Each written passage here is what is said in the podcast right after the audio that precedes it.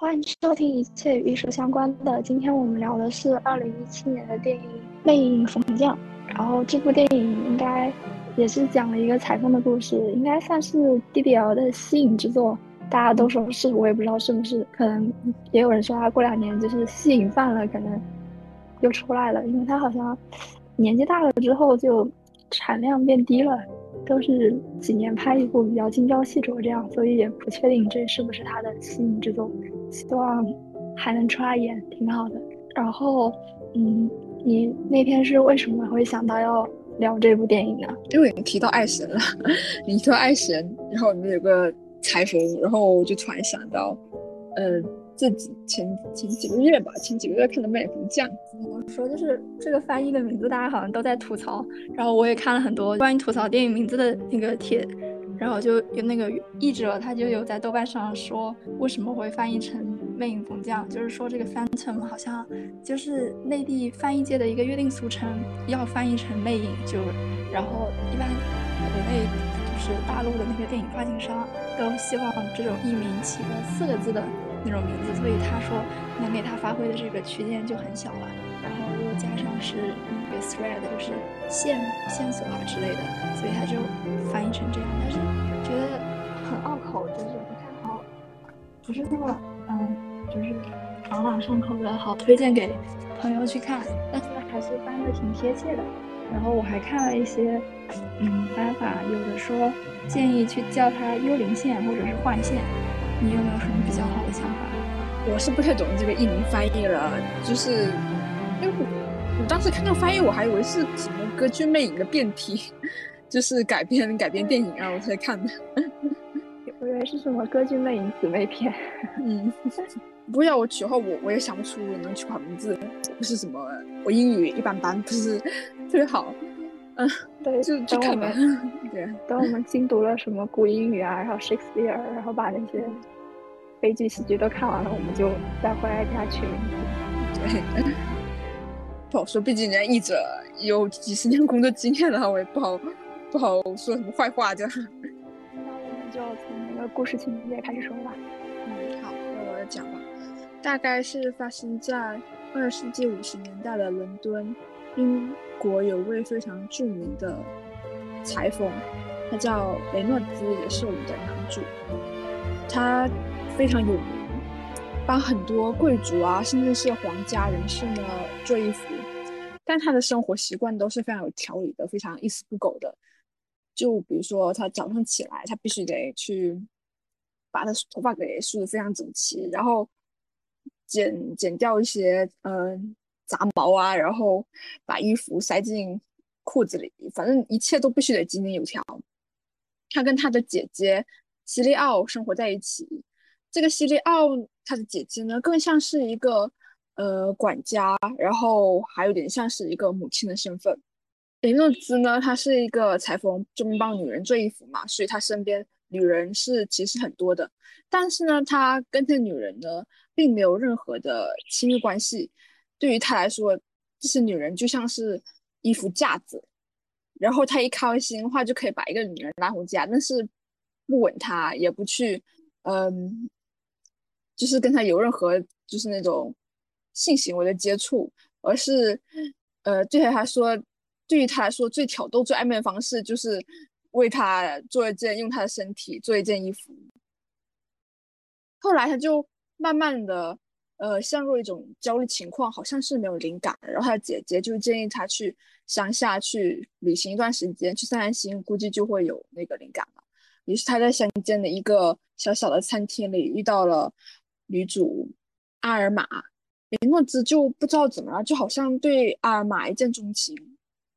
然后呢，他就在点餐的时候呢，有一点点稍微有点挑逗的意味，然后挑逗的语气，但是。其实对话是没有什么奇怪，但是就是你能从他们两个人的那种对话来看的话，这个雷诺兹语气其实是非常暧昧、很挑逗的。那个阿尔玛呢也意会到他意思，于是呢就在点餐，把餐递过去之后呢，给了他一张纸条，就说，嗯，他们提出他们两个去吃一顿饭。吃完饭之后，这个雷诺兹呢就对他很温柔嘛。阿玛呢也对这个男人心动了。后面慢慢的，雷诺兹呢就把这个女孩子领回家，为她去做一件衣服。但阿尔玛她就很害羞，她觉得自己并不是特别好看女孩子，她觉得自己的身材也没有这么的好，不像是其他那种呃模特啊，或者是像贵妇那样保养的很好。可是雷诺兹丝毫不在意，他觉得阿玛现在这样子有瑕疵也是很美的。他们两个感情就越来越好，呃，阿玛呢也慢慢住进了他家里。可是雷诺兹的感情呢，就是很捉摸不透，有时候他就很冷漠，有时候有时候就可能对他好稍微好一点。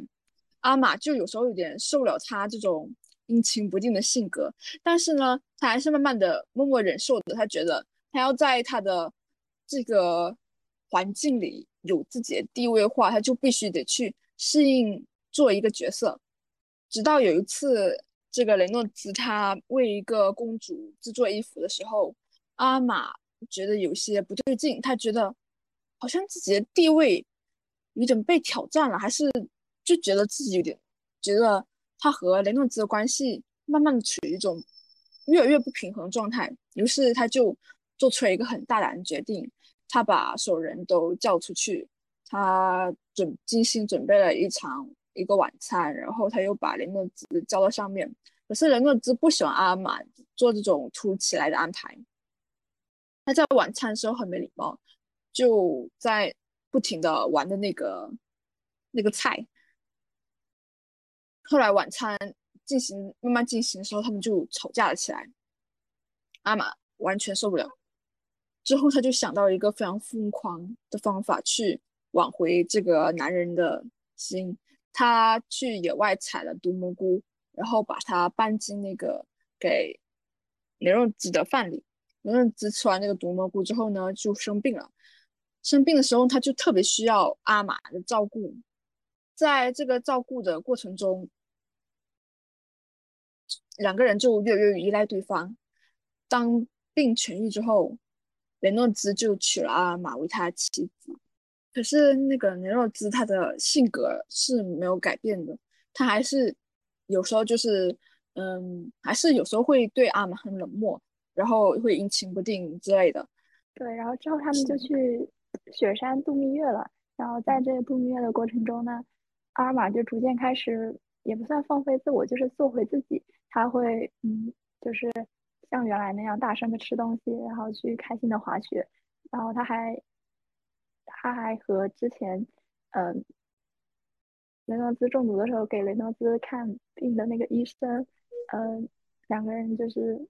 比较要好，然后这让雷诺兹也有一些，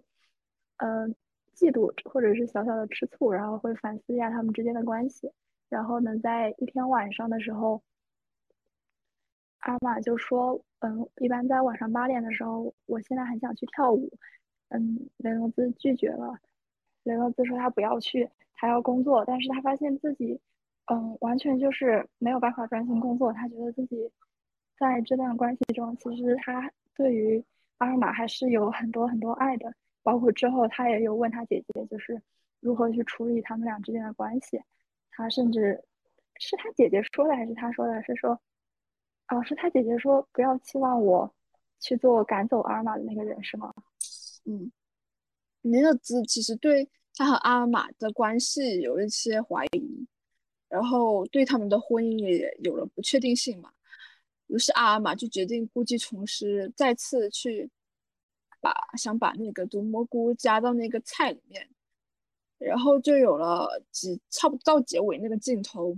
雷诺兹其实那时候已经知道了，他就坐在那个角落里，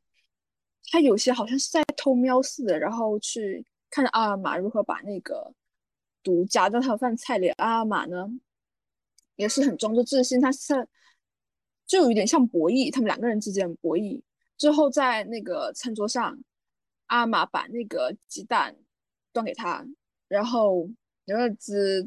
嗯就是插起一口蛋，然后吃下去，有点像玩弄那个食物一样，不停的嚼它。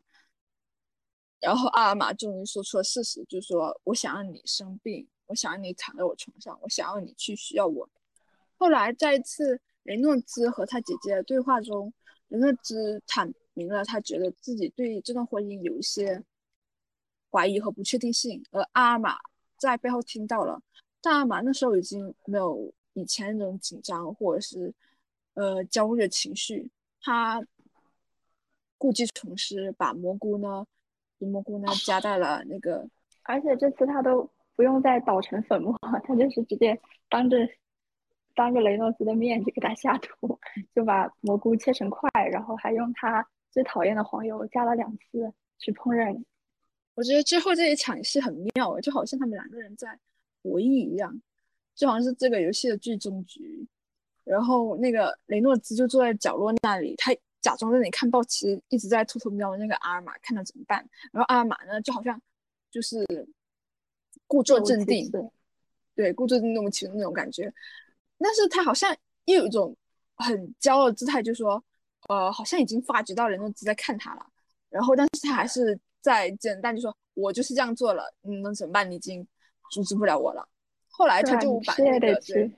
嗯，他就把那个蛋递到那个桌上。那那个姿态那个反应他就很很很有趣，他就想在玩弄那个食物，让他先拿起那个蛋，然后在那个呃鼻子边闻一下，然后装出那种很享受的样子。然后切下一块一小块蛋，然后插起来，然后放到嘴巴里，他就嚼，但是他不吞。他就好像在折磨那个阿尔玛一样，他觉得这是一场他和阿玛游戏，但是阿玛那表情就很严肃，他觉得这不是游戏，这是最终局。我觉得我就是要通过最后这一场游戏来确定你到底是对我怎么样的人。然后我看人论之表，就感觉如果阿玛再不说，他可能要把你嘴里那个蛋吐出来一样。最后阿玛就说出来，他就说他想让他生病，想让他躺在床上，然后他想去照顾他。这时候这个。然后这就给了一个很奇妙的反应，他吞下那个蛋，然后说：“嗯，在我生病之前亲吻我吧。”然后他们两个就完成了这样一种非常畸形但又非常巧妙又和谐的关系的一种融合。之后他们就迎来了一个非常幸福美满的一个结局。雷诺兹还是生病，然后阿尔玛还是照顾他，但是他们的感情就越来越好。甚至还有一个孩子，就是这个故事的结尾了。雷诺兹他其实是有一些恋母情节的，之前他有说他会带一缕他妈妈的头发在身上。他们两个相爱的过程呢，就是因为阿尔玛在雷诺兹面前犯了一个错，在当服务员的时候，这个对于雷诺兹这种一丝不苟的人来说，好像是一件他到底为什么会会会爱上阿玛呢？我也搞不懂，我觉得这个爱就很奇妙，就好像是因为他身边的那些女人都是很很漂亮、很富贵的，好像突然看到阿玛，就好像就是那种天天看惯了温室里的玫瑰花和百合花，他在野外看到一朵野花，就觉得很新鲜、很很好啊。只是在他后来，但是这样子就很很霸总情节吗？我觉得对对，他 前面前面就其实很霸总啊，两个人地位就是不平等的。然后年龄差也蛮大的哦，而且他还用 Hungry Boy 来称呼他，我觉得 男主当时的 DDL 当时都六十岁了，做你爷爷也是也是可以的，两代人努努力也是可以成功的啊，这老头儿帅的，而且他其实其实我觉得他只是我我会觉得这样啊，因为他前面也也拍到他对其他女伴关系嘛，也是很暧昧啊，然后把他们拉回家，就是嗯。就是用很暧昧的语气说话，然后，嗯，我帮他们做衣服，哪个女人不心动啊，对吧？他又有钱又有权，然后长得也不错啊，对吧？呃，就是一个很很厉害的人。然后我觉得他当初可能看上阿尔玛，是因为，呃，就是没有见过，不是没有见过，就是新鲜了，那个新鲜劲上来了，然后就开始以以以前那种去挑拨女孩的方法，去搭讪女孩方法去。呃，对待他，但是为什么阿玛她的存在就会比其他女孩久？可能就是就是那种新鲜感，对吧？就是她跟其他女孩新鲜感不一样，她更长久一点。而且，呃，我觉得开头呃有一段其实已经暗示后面的身份了，就是说雷诺兹一直把它当成一场游戏，包括他跟那个呃阿玛的对话，你其实可以看作他给阿玛设计的一些。机关和问题。比如说，他故意去说一大段一些很很多很多的那些菜，然后让阿玛记下来，然后又故意把那个记菜的纸条拿着说让你让让自己去，但是阿玛就都很顺利完成了。然后包括其实阿玛还反将一局，他就还他还是他还偷偷给他塞一个纸条，就是上面就是主动去邀请他来吃饭，这其实是阿玛特别之处，可爱之处。对，然后。这个主动和被动关系就突然颠倒了。其实前面是那个呃，雷诺兹一直在给他设置挑战，然后设置难关，然后去挑战他。那最后是阿玛，其实是他并没有被能够打倒，其实他还搬回去了。我觉得整个过程就是大家就可以看到一个婚姻当中两个人从相恋，然后到磨合，然后到不可开交的地步，再到 最后就是也不能说麻了，就是两个人都找到了嗯。虽然别人看起来比较变态的爱法，但是他们觉得在这段关系里最舒适的一个姿态 去相处，就是啊，阿尔玛就是他觉得能体现出雷诺兹是爱他、依靠他的时候呢，就是雷诺兹生病的时候，这个时候他好像就变得就是展现出他最脆弱的一面，而这个时候阿尔玛呢，就像他缺失的母亲的那个形象，可以去填补这个空缺。就他会觉得自己是被需要的，可能也是他第一次去下毒，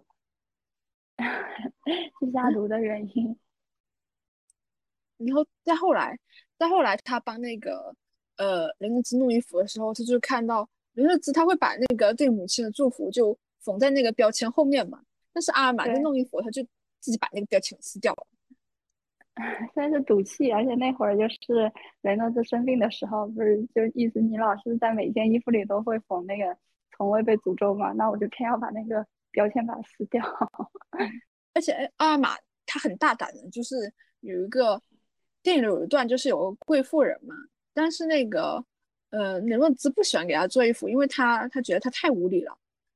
但是阿玛他就做了一个很大胆的行为，就是在那个贵妇人喝完酒。就是醉酒的时候，他就偷偷把人家衣服扯下，然后把那个衣服带走。然后雷诺兹也对他这个行为就感到很惊喜又很惊讶。他们把衣服带走那个路上，雷诺兹就过来就亲吻他。我觉得那段就是好浪漫啊！我一开始也觉得好浪漫，但是我后来想，就是雷诺兹，你到底是爱衣服多一点，爱你那件艺术品多一点，还是爱阿尔玛这个人多一点？还是是因为阿尔玛就是懂他的艺术追求，所以？他才更爱阿尔玛吧？以我觉得不算懂，因为阿尔玛跟他的阶级差距实在是太大了，而且是其实是很不对等的关系。但我觉得这部电影很巧妙的地方就在于说，他如何去把一场不对等的关系，慢慢的把那个天平把它弄平衡起来，而是那种非常不正常而已，用扭曲的方式把那个天平给弄回来了。而且阿玛，他不傻，他不是一个那种，嗯，就是为了爱情，笨蛋笨蛋那女孩，嗯，笨蛋女孩。而且怎么说他也有啊啊？他有坚持，他就是他有好几次在坚持做自己吧。比如刚刚相处的时候那一天，雷诺兹在那边捕捉灵感的时候，他在吃早餐，然后他会把水倒的声音很大，然后吃吐司抹黄油的时候吱吱作响，就说你，反正大概意思就是你打断了我的思路吧，这样子。他就觉得不以为然啊，说我是不会因为你这些龟毛的臭毛病就改变我自己的生活习惯。他们采访的时候有说，这是男主这个形象有有一些故事原型吧，好像主要的原型就是嗯巴黎世家的那个创始人，然后还参考了一些英国、法国的现当代的时装设计师。我倒是觉得他们反正。男女主的相处让我刚看的时候，脑袋里这个设定就浮现出了几对 才子佳人。谁呀？就比如那个 m e r 的那个总监，就是 Christopher m e r 和他的那个缪斯，就是那个法法国和越南的混血，叫 Sarah Lin。他们两个也是都，但他们两个都是设计师，现在好像又分手了。反正 是不是那个呃？衣服就是那个白衬衫，我不知道他，但他们家衣服就是特别极极简，极最极简，然后法式风情的。对对对对，啊，我看过他们，就是蛮酷的两个人。就对对对，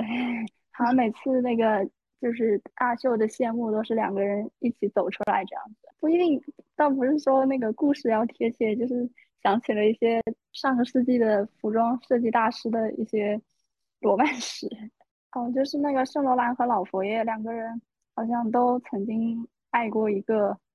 男人吧？有啊，他们曾亦敌亦友，就是 在设计界又是朋友，但是在感情上好像又是情敌。这场电影有点像两个人的博弈，在一些比较呃高潮镜头，或是两个人对话一些镜头，都像是两个人在拉扯，在博弈去。争夺一个主动权的一个感觉，呃，比如说像第一场见面的时候，嗯，第一场见面的时候，那个伦勒兹，他他主他认为他其实是掌握主动权的一方，所以他给呃阿尔玛设置了很多障碍和难题，让阿尔玛都化解了。然后阿尔玛呢，他其实慢慢的又败回了自己的主动权，就是主动去邀请他吃晚饭。然后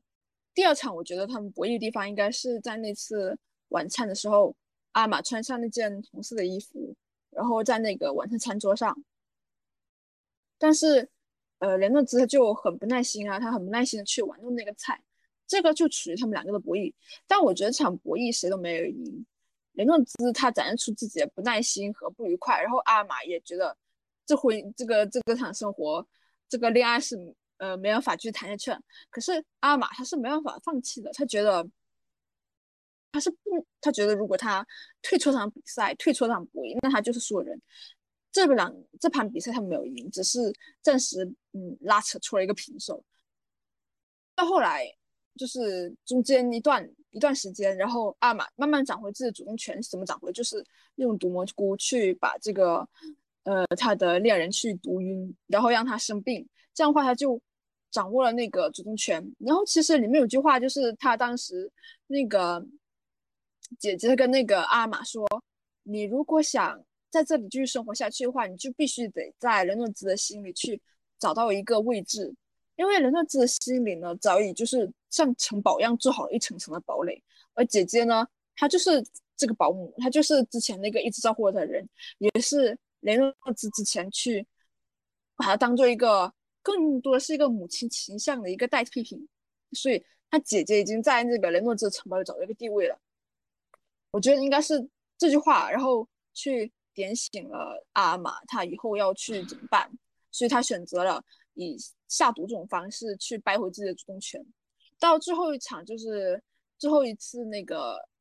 嗯，雷诺兹去吃那个蘑菇煎蛋的时候嘛，这个两个人就是两个互相挑逗和不义了。但其实。这场博弈中，他们两个都赢了，没有分出个胜负，因为他们两个都夺回了一个主动权，而且学会了妥协。雷诺兹他觉得，我我觉得他应该是想说，他应该是想着说，因为在之前生病的时候，他已经发觉阿玛是自己生命中越越重要的一部分了，他已经无法去播这种感觉，就像是他已经在自己的城堡里慢慢的立起一座雕像，然后那个雕像的位置。就是阿玛的形样子，那个形象就是阿玛样子。而阿玛呢，他是怎么去进入城堡呢？就是打破他这个这个常规生理模式，去用去把他身体某部分给腐蚀掉，打破他的那个正常化的运行，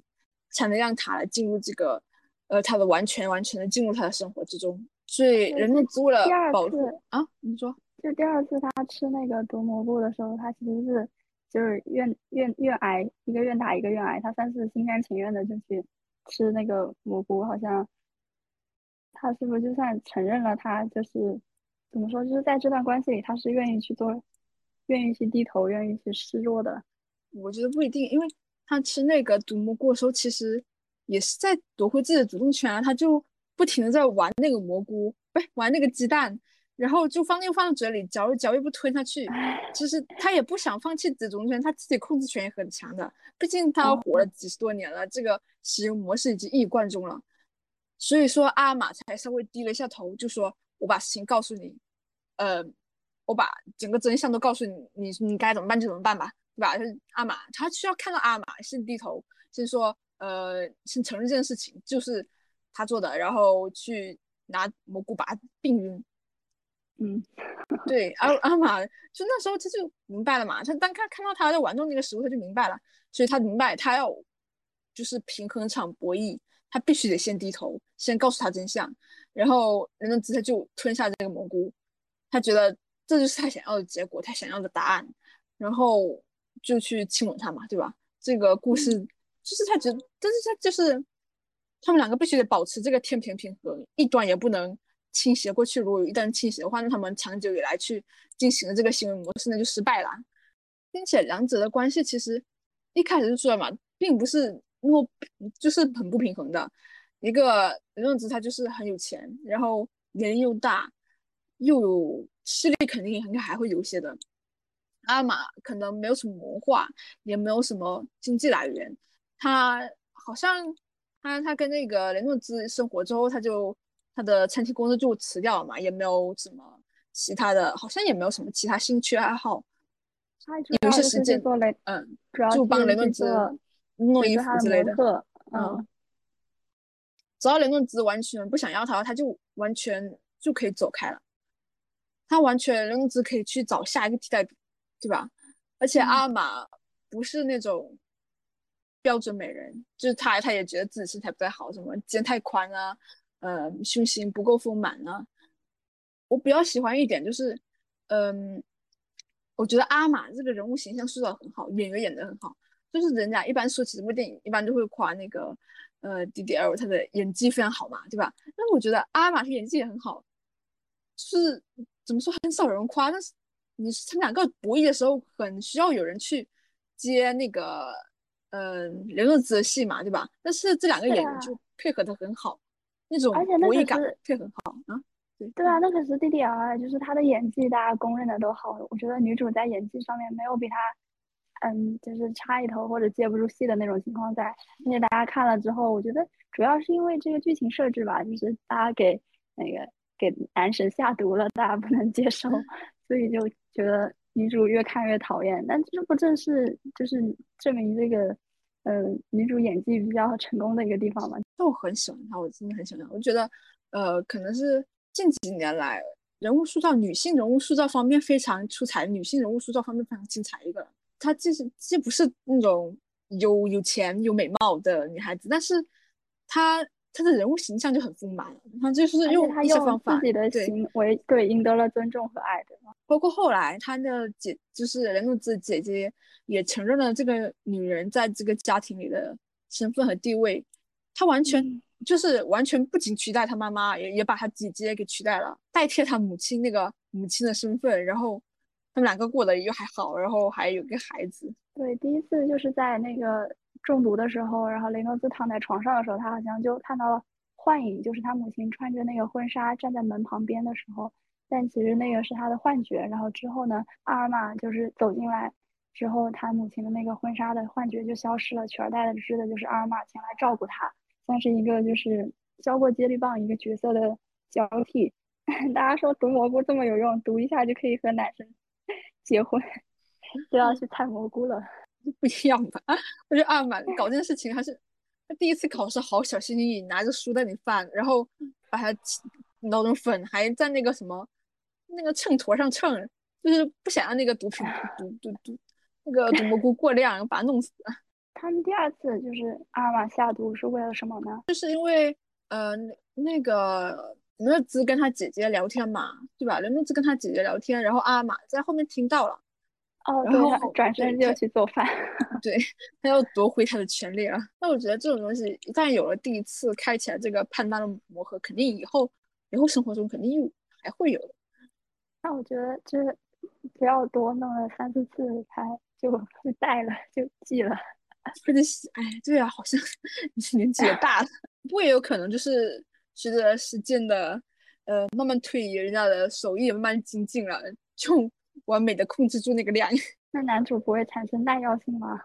后面就麻了，没有反应了。那换一种，然后就变成了有名的 毒蘑菇大师。这是什么红红伞伞唐板板的故事？其实还还蛮像那种以前看的那种霸总的人设，就是有很多毛病，然后也不是毛病，就是很多纠结的固执的点。连他姐姐都是吧，就是每次他姐姐把眼镜摘摘下来的时候，都会用手去整理一下头发。然后男主可能那个龟毛的点就更多了，就是一个一丝不苟的没有没有感情的。我说他姐姐就是没有感情的管家机器。不过男主他也不太擅长处理情感这方面的问题，他只是他前面那些女人都是通过他姐姐打发走的，来来买他衣服的那个。胖胖的那个贵妇，感觉她是缺乏一些自信，然后想要通过华丽的、华美的衣服去给自己做加持。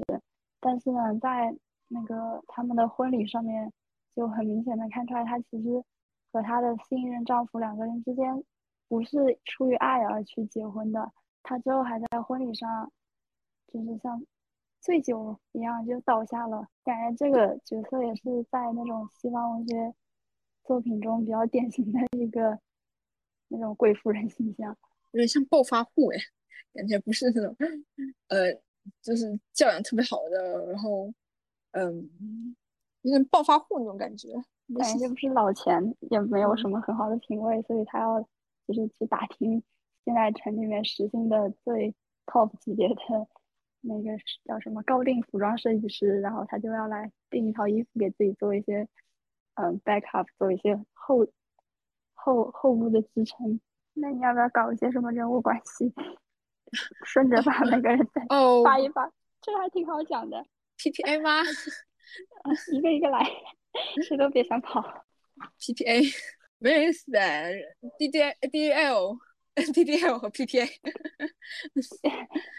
DDL 不是跟那个阿加尼有一个儿子吗？哦，对对对。啊，但是儿子，你你见他儿子照片吗？就一般啊，就如果你不说他是他们俩的儿子，谁会觉得是呢？就好像 没有遗传好是吗？就觉得脸有点长，然后眼睛是好看的，眼眼睛应该是遗传他妈妈，他妈妈眼眼睛很多，对，嗯，但是他那个脸就是，嗯，差差口气儿，有点 gay gay 的感觉，我不知道，不好说。一些刻板印象，呃，反正这种一般就是父母的神颜，好像都是出于基因突变，就一个家里面你不可能每个人都 变得那么好看，是一些概率事件，不能要求代代都那什么。就是这个电影的剧本是 P P A 和那个 D D L 两个人就是一起商量着写的，然后据说好像是因为那个导演在他生病的时候受到妻子的照顾，很感动，就。嗯，以这个为缘写了这个剧本，那那那那那那真是 不要多想，他只是只是以这个为基础，后面那些读读人的事情不一定是导演太太做出来的。没有没有，我知道，不过确实是艺术家能做的事是把这种现实上面的事情上升到一种嗯嗯蛮离奇或但是又蛮呃怎么说不可思议的高度吧。啊。然后还有就是不得不提的是，电影的那个画面很好看，包括就感觉是手去触摸一个很有质感的那种绒布的感觉，就是很有大五十年代那种，嗯，大又很华丽，就就很金贵啊，然后大家穿的漂亮衣服的那种，在舞池里跳到舞美都很好，对，就是优雅，实在是太优雅了。奢华、奢华优雅那种感觉，嗯，优雅永不过时。脑子里就循环那首，呃，打雷的那个《Young and Beautiful》，然后在舞池里 跳舞那种。哦，还有小李子那个表情包，就是手托那个酒杯。这个魅影到底是谁最先翻译出来的？我觉得好魔性啊，这个魅影两个字。哦，而且就像网络流行语一样，就。变得很洗脑，再翻一遍，大家就都还就好像就好像那个 迪士尼的起源，皮克斯的总动物园，对吧？永远拍不完。D D L 今年有部片，啊不是去年有一部，呃，进了奥斯卡那个提名的片子，那个干草披萨，他不是吸引了吗？没有，不不哦不，我说 P T A P T A 的哦，吓我一跳。为什么他的电影评分都一般啊？我觉得。是不是有一点被低估啊？还是说他就是受嗯奥斯卡这些学院的偏爱，但不是路人爱看的那种调调？嗯，确实，就是我觉得他的风格还是蛮学院的，而且大部分电影可能在国内没有这么的火。就也因为没有在大陆上映嘛，所以大家讨论度也不高。嗯，哎，或者你印象中还有什么这种，嗯，就两个人的相处方式是让 外人不解，甚至是大为震撼的这种情侣，荧幕情侣，《星球猎人》吧。然后，哎，好像法国片探讨这种奇特的爱情方式的还挺多的，像那个《苦月亮》也是。还有那个，嗯，很经典那个什么两小无猜，小无猜，最后两个人，对对对对对，对啊，你看，就是他们爱情观，哇哦，就是哇哦，就是法国人，法国就是为了爱情而死，嗯，就是就是此时就是一个品配上一个李安的表情包，我看不懂，但是大受震撼，就是真的，法国的爱情电影很多时候就给我这种感觉。我觉得他们拍电影才真的是爱情的百科全书，就是把爱情都拍进来。就有时候感觉就是他们那一句好像是男主角都是要驶向一个正确的轨道，就好像都是要往正常轨道发展，但突然就马上就翻车，然后那个那个列车就马上就翻越悬崖，往一种不知名的方向滚去那种感觉。其实看到那个《魅影芙这样的题目，然后。我就是联想到《歌剧魅影》嘛，我觉得《歌剧魅影》那种爱情是蛮扭曲的。嗯，你说说看。哦，他是不是讲了那个啊？你说，你说，我有印象了。那我那我稍微讲一个吧，就是那个克里斯汀，他是歌剧院的一个小小的一个，嗯，一个配角吧，嗯，不重要，就是一个主角。嗯，有一次那个院里那个剧院就换了两个经理。然后，然后，嗯，我想怎么讲啊？之前看那个，虽然我看过音乐剧，然后小说以前看过，怎么讲？我们之前高考的时候还还有就写那个模考作文的时候，还有同学把这个故事情节融梗，然后写了一篇作文出来。哦，那那挺大胆的。嗯，这故事其实乍看之下其实三观不是太正的。对，最后后来发生了什么火灾啊？嗯，是因为那个，呃，因为克里斯汀小时候他是没有父母的，他父母母亲很早就死了，他父亲把他养着，然后但是他后父后父亲后去世，就把他送到这个剧院嘛。嗯，小克里斯汀在这里的时候呢，就遇到一个老师，这老师躲在下水道里，就是那个魅影嘛，然后就教他唱歌。然后有一次就是偶然一个机会，小克里斯汀这个克里斯汀长大以后就有一个机会，然后成了这个某一部舞剧的 A 角。然后就突然有名了，因为他不停的受训练嘛。然后他那个朋友，他一起跟他玩那个女孩就问他说，呃，就很好奇，就是克里斯汀怎么突然就不是突然，就是就满就是问他嘛。然后克里斯汀就告诉他说，其实有一个音乐天使一直在默默的教他唱歌。然后他表演那晚，他克里斯汀有一个青梅竹马的男生，那个男生其实小时候就喜欢他，叫什么？是个。子爵，嗯，蛮有钱的，就是有身份有地位的那个贵族。然后就突然看到那个，因为克里斯汀他父亲去世之后，嗯，克里斯汀就送到那个剧院嘛，他们两个就再也没有见过面了。然后今天克里斯汀在台上表演的时候，那个子爵一下认出了他，然后还到他那个化妆间去邀请他一起吃饭。但克里斯汀就拒绝他说，那个天使是不会允许他这样做的。然后那天他就。被天使拉进那个下水道里，但是他就很好奇，被拉进那下水道里，他就看到那个天使那个样子嘛，就是魅影嘛，然后他就那个天使一边脸就是被那个白色面具很经典那个白色面具给罩着嘛，另一他就穿那黑色斗篷，然后很多蜡烛在那里，他就弹着钢琴，克里斯汀很好奇就扒下那个人的面具。但是那那个魅影不给他看，就说你亵渎他，只是巴拉巴拉中间反正就中间发生了一大堆很多事情，比如说，嗯，有人想尝试找到那个魅影的身份，但是魅影呢就把他杀了。然后克里斯蒂越越害怕这个人，就是觉得他已经，就是因为他一直把他当做老师来看嘛。但是魅影就是怎么说，就是从小培养起来，然后大家对他产生一种扭曲但又畸形的爱恋。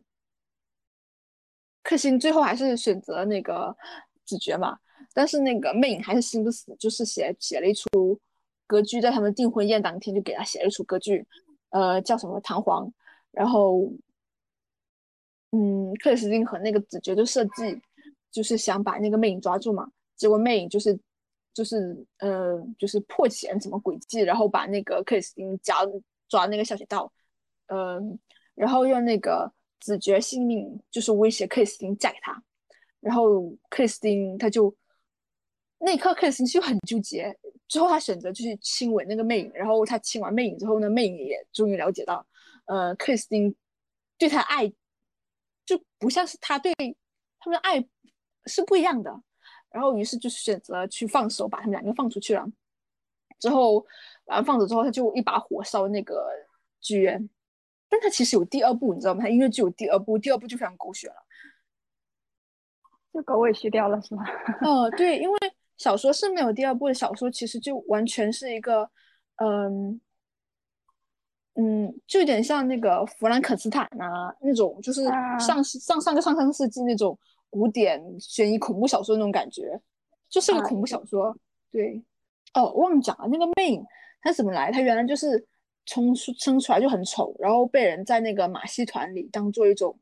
赚钱工具。后来剧院里有一个，嗯，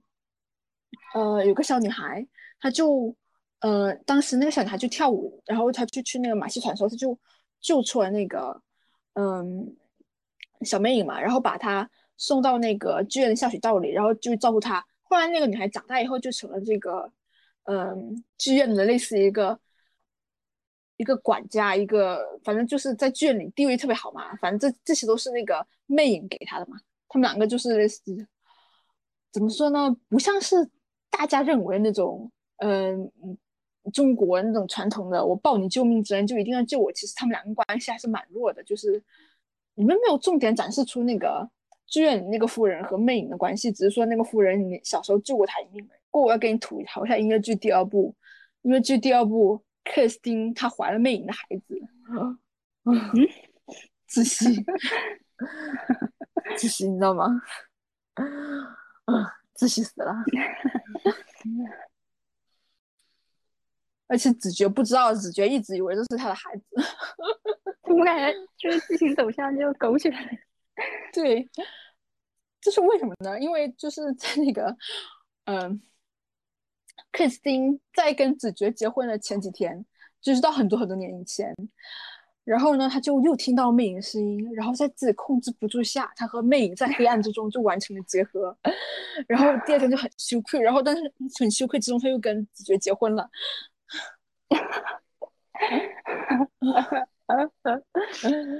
很多年以后，魅影呢，他就跟那个呃夫人，就是那个剧院那个。救他出来的小女孩就跟他一起走嘛，然后那个夫人有个女儿叫梅格嘛，那个梅格就是之前克里斯汀非常要好一个好朋友嘛。这个梅格他就其实前一部没有怎么写他，梅格就是很单纯的小女孩，结果第二部就把她变成一个病娇，她很渴望得到魅影的爱，但是他又很嫉妒，他很嫉妒为什么魅影只喜欢克里斯汀，嗯嗯，气死了，你这故事写的。怎怎么这么琼瑶了？第二部，对呀，然后那个结尾就是那个梅格就发失心疯，然后拿钱就是威胁那个，我，就是劫持了那个克里斯汀的孩子，说要杀他，但是那个美英说你不要杀，然后结果那个枪走火了，那个枪打中了，打中克里斯汀，然后克里斯汀死掉了，气死了！